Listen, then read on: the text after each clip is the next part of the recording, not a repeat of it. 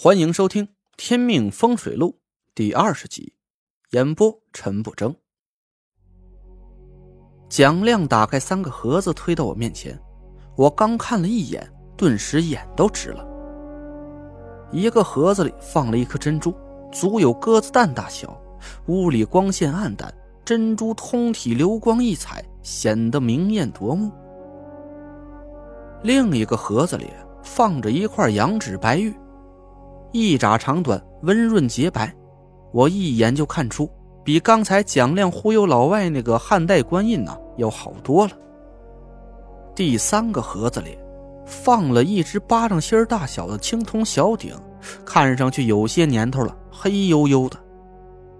我仔细看了一下，小鼎是个比较常见的圆形器型，通体布满绿色的锈迹，鼎身上有几道细细的纹裂。里面还镶嵌点泥土。比较特殊的地方，就是常见的鼎是三只脚，而这只鼎却有九只脚。我感觉珍珠和羊脂玉实在太贵重，不太好意思要，就指了指那个青铜小鼎，就它吧。蒋亮愣了一下，看着我的眼光有点古怪。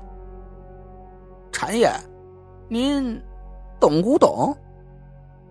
不懂，不瞒您说呀，我今天还是第一次来琉璃厂。不能够啊！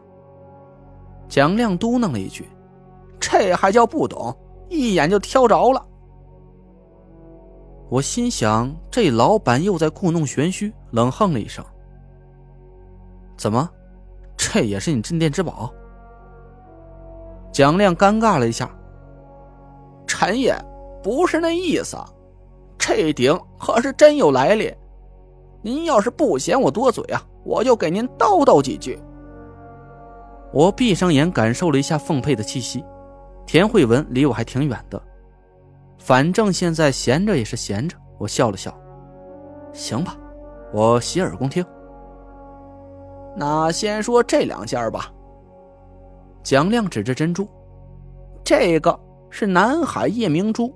明朝的物件，据说呀是万历年间倭寇进贡的贡品，后来被崇祯老儿挂在书房里照明。我好奇的用手挡住光线，果然，珍珠泛出一片柔和的绿色，我手心的掌纹被照得清晰可见。蒋亮又拿过那块羊脂玉，说道：“这是东周末期。”周幽王赏个宠妃褒姒的玩意儿，叫做美人腿。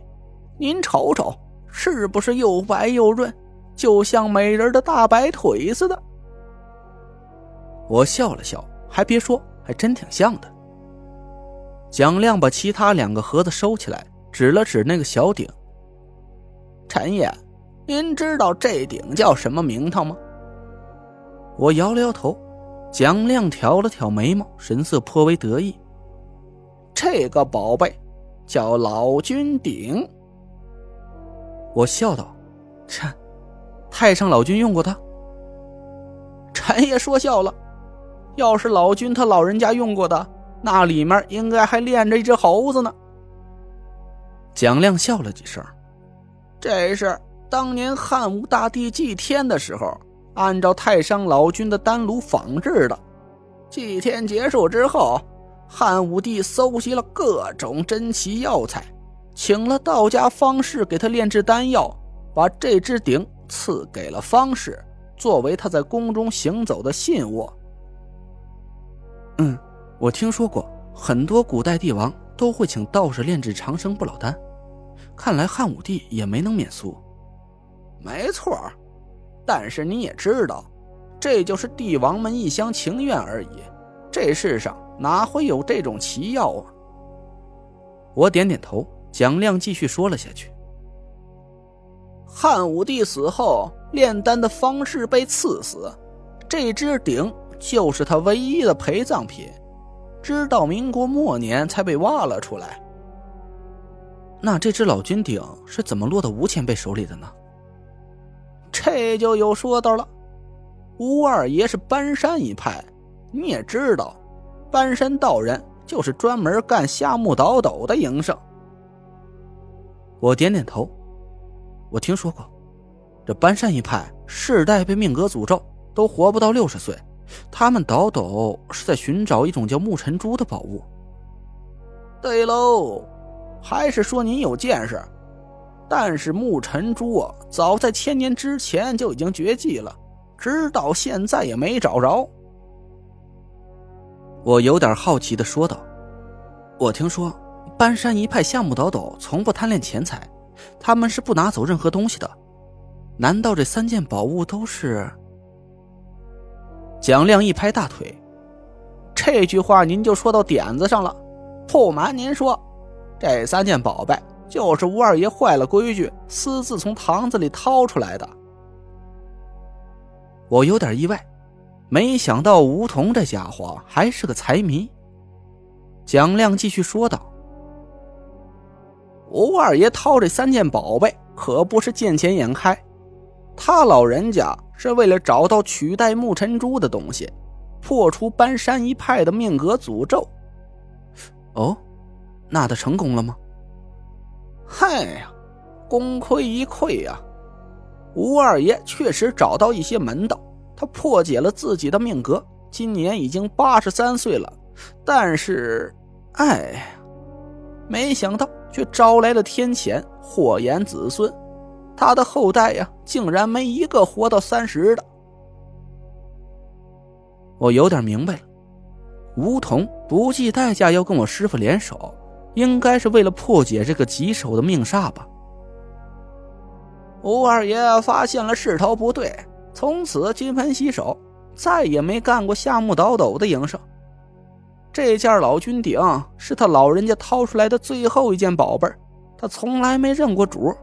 所以我说您眼睛毒呢，就是这个理儿。哦，原来是这样。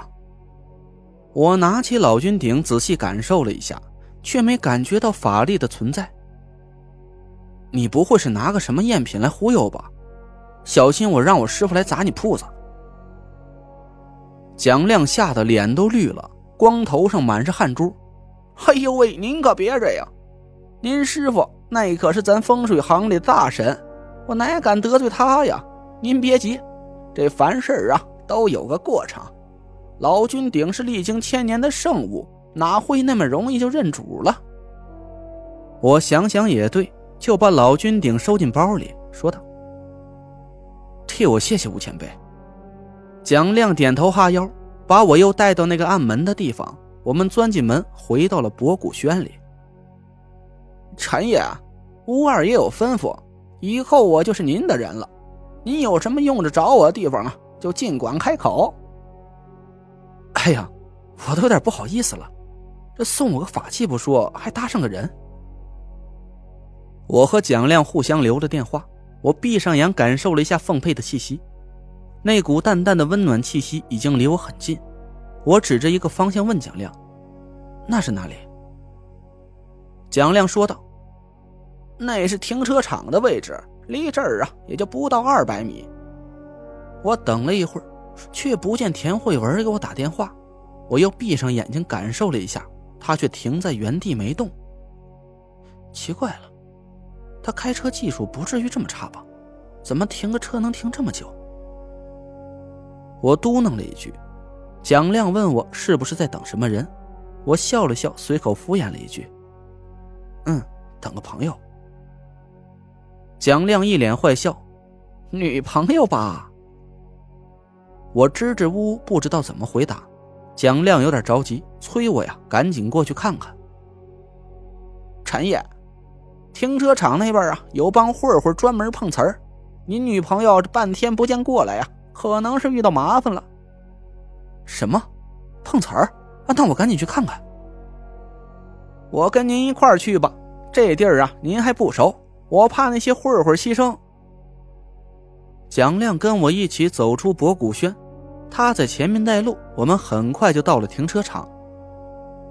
果然，就像蒋亮猜想的一样，我老远就看到一个染着黄毛的家伙躺在地上大叫着，还有四个杀马特围住了一辆火红色的跑车。我一眼就认出那辆车是田慧文的，脸色一沉。